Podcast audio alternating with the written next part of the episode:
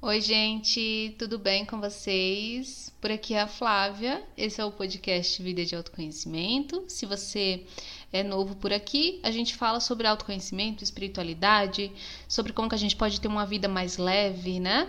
E seja bem-vindo, seja bem-vinda. Hoje eu tô gravando e tô soltando esse episódio mais tarde, porque rolou um piseiro aqui em casa hoje de manhã o nosso cachorro Thor saiu pra rua e brigou e se machucou e a gente teve que fazer curativo, enfim. Prendam os cachorrinhos de vocês aí, pelo amor de Deus.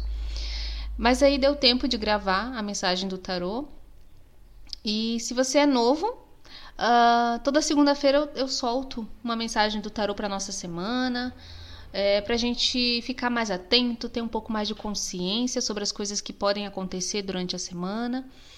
E é isso. E a carta de hoje é o quatro de paus.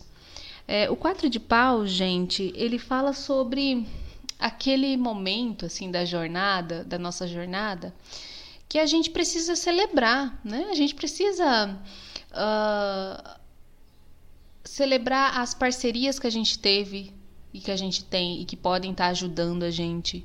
É, celebrar as conquistas, mesmo que sejam mínimas. E aí então fica essa pergunta, né? E aí, você está celebrando as coisas que você está conquistando?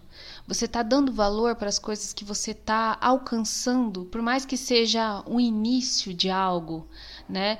É, sabe aquela sensação de quando a gente consegue um emprego novo, ou então quando a gente consegue se formar, ou então quando a gente, é, enfim, algo do dia a dia aí, quando a gente consegue aprender uma habilidade nova, é, consegue sucesso num novo comportamento que a gente tanto queria para nossa vida, para que a gente vivesse melhor. Então, celebrar, não esquecer, gente, que a vida é um processo, né? Não existe linha de chegada.